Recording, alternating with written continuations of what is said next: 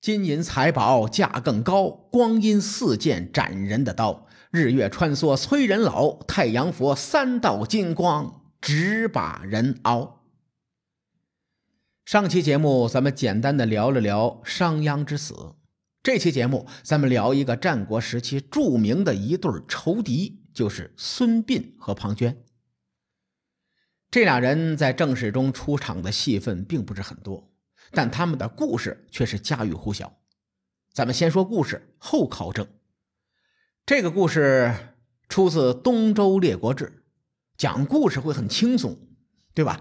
呃，咱不需要考证众多的资料，所以呢，我们可以日更，哎，让大伙听得爽快。话说周国的阳城有一个地方叫做鬼谷，这个地方因为山林茂密、人迹罕至而得名。可能是人在里面走了半天，连鬼都看不见，所以呢叫做鬼谷。咱也不知道这事儿是不是真的还是假的。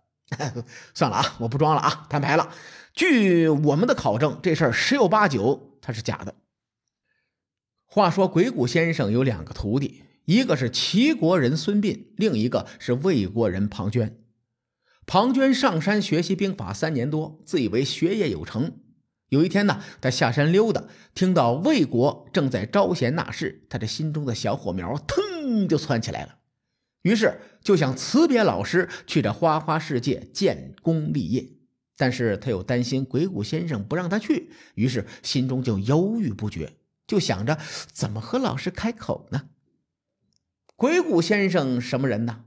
察言观色，早就了解了他的心思，就笑着对他说：“呵呵呵。”你时机已到，为何不早早下山谋取荣华富贵呢？庞涓一听，呵，这真是瞌睡来了就来枕头啊！扑通一声跪倒在地，回答：“弟子早有此意，只是不知这烽火乱世中，弟子能否成功呢？”鬼谷先生说：“这样吧，你去采一朵山花。”为师替你占卜一下。庞涓是连连点头，嗖的一声就跑了。当时正值六月盛夏，他找的是满头大汗，也没找到。一回头，只找到草丛中的一朵草花，他就想：这草花又弱又小，估计老师一定认为我难成大器，到时候不让我下山就麻烦了。于是庞涓将花。丢在一旁，继续寻找。又找了半天，还是没有找到山花。于是呢，他只好走回来，将丢掉的花捡起来，藏在袖子里。回去跟鬼谷先生说：“老师，山里没有花。”鬼谷先生也没客气，当场就拆穿了他：“你说没找到山花，你袖子里是什么鬼呀？”庞涓这个冷汗腾就冒出来了，将袖子中的草花双手献上。这草花摘下来也有点时候了，又在庞涓袖子里折腾半天，此时已经枯萎。鬼谷先生没在意，接过来，嘴里还念念有词：“这花叫马都灵，一开十二朵，是你享受荣华富贵的年数。”你在鬼谷踩到它，又被太阳晒得枯萎。鬼傍着尾，你的发迹之地必在魏国。庞涓听的是目瞪口呆，他想去的地方正是魏国。鬼谷子接着说：“你刚才不应该欺骗为师，骗人者终被人所骗，你一定要改掉这个毛病。”临别之时，你我师徒一场，为师的有八字相赠，你要牢牢记在心中。庞涓一听，高兴坏了：“哪八个字啊？”“不忘初心，牢记使命。”庞涓听完懵了：“老师，咱们今天播的是《东周列国志》，你不是村长的自我修养。”“哦哦哦，对对对对对，呃，这八个字是。”遇羊而荣，遇马而翠，你一定要牢记于心。庞涓跪下，连连磕头，弟子一定谨记老师的教诲。庞涓临行前他师兄孙膑下山相送。庞涓说：“我与师兄乃是八拜之交，此行我若是得到重用，一定会向国君举荐你。”孙膑听了很高兴：“呃，师弟，此言当真？”庞涓信誓旦旦地说：“如果我言而无信，我将死于万箭之中。”孙膑赶紧拉住他：“呃，你说这个心意我领了啊，不必发此重誓。”说罢，两人是洒泪而别。孙膑回山之后，鬼谷先生看着他脸上的泪痕，连连摇头说：“你哭的挺惨的，你是不是舍不得庞涓离去呢？”孙膑回答说：“弟子与他同窗三载，兄弟情深，我确实心里不好受。”鬼谷先生又问：“你觉得以庞涓之才？”能担大将之任吗？孙膑想了想，那必须的必呀！他受教诲多年，败将入相自是绰绰有余。鬼谷先生拍了拍他的肩膀：“小伙子，你还太年轻，未必啊，未必。”孙膑一听，大惊失色，连连追问。鬼谷先生笑而不答，转过天。鬼谷先生上课的时候对弟子们说：“我晚上睡觉最讨厌老鼠磨牙的声音。从今天开始，你们众弟子轮流替我值夜驱赶老鼠。”弟子们面面相觑：“老师，您养只猫就成。”就你话多，下课。鬼谷先生这是醉翁之意不在酒。他心里盘算，轮到孙膑值夜的时候，鬼谷先生从床底下取出了一卷书册，对他说：“这是你的祖父孙武的兵法，一共十三篇。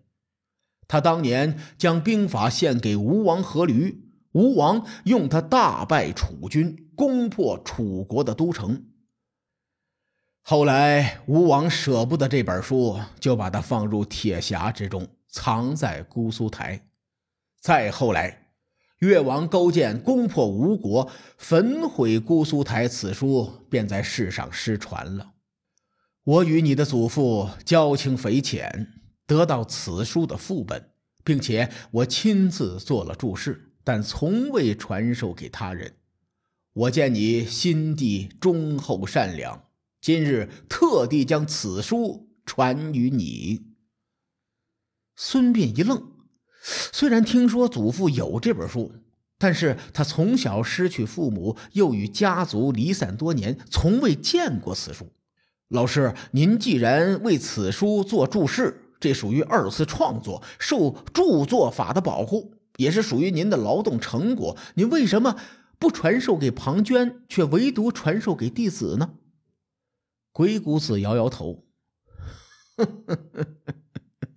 得此书之人，若是用得好，将有利于天下；若是用的不好，将会生灵涂炭。庞涓这个小青年，说话花里胡哨，不靠谱，人品有问题，为师绝对不能传授给他。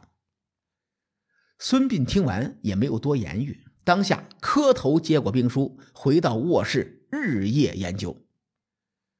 三天之后，鬼谷先生将书收回。翻开书册，问孙膑，孙膑是对答如流，一字不差。鬼谷先生大喜：“你小子行，勤奋用心。你祖父若是地下有知，必定十分的欣慰。”花开两朵，咱们各表一枝。鬼谷先生给孙膑加小灶的时候，庞涓一路马不停蹄的来到魏国，投奔相国王错门下。王错见庞涓满腹才华，便将他引荐给了魏惠王。庞涓殿前拜见，刚好遇见后厨给魏惠王献上蒸羊羔。庞涓心下大喜：“哎呦，我这老师真是神了！他说我遇羊而荣，我此时遇到蒸羊羔，这把成了。”魏惠王见庞涓一表人才，连忙放下筷子，起身相迎，问对方所学兵法。庞涓回答说：“臣在鬼谷先生门下学习多年，尽得先生兵法的真传。”魏惠王追问道：“我魏国东有齐国，西有秦国，南有楚国，北有赵、燕、韩，这几个国家都势均力敌，难分上下。赵国昔日发兵夺我中山，先生可有良策将他夺回呀？”庞涓微微一笑：“大王，您若是肯启用微臣，我定能让魏国战无不胜，攻无不克，兼并天下，易如反掌。这区区的六个诸侯国，又算得了什么呢？”魏惠王不信，抬头看着天空：“哎，庞涓，你看这天上飘着的那朵云，像不像你吹上去的牛啊？”庞涓发誓说：“臣所学兵法，可以将六国玩弄于股掌之中。臣若此言有虚，甘受军法处置。”惠王大喜，当场就拜庞涓为元帅，并让他兼领军师之职。庞涓的儿子庞英、侄子庞聪、庞毛也被封为将军。此后，庞涓果然兑现诺言。他操练兵马，先进攻魏、宋等小国，屡屡得胜。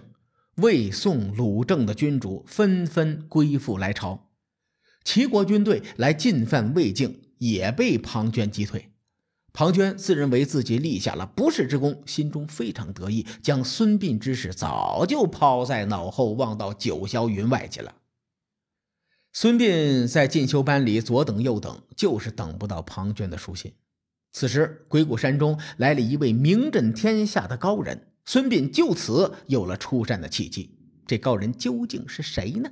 各位看官，欲知后事如何，且听下回分解。书海沉沉浮浮，千秋功过留与后人说。我是西域说书人介子先生，下期节目咱们继续聊战国博弈。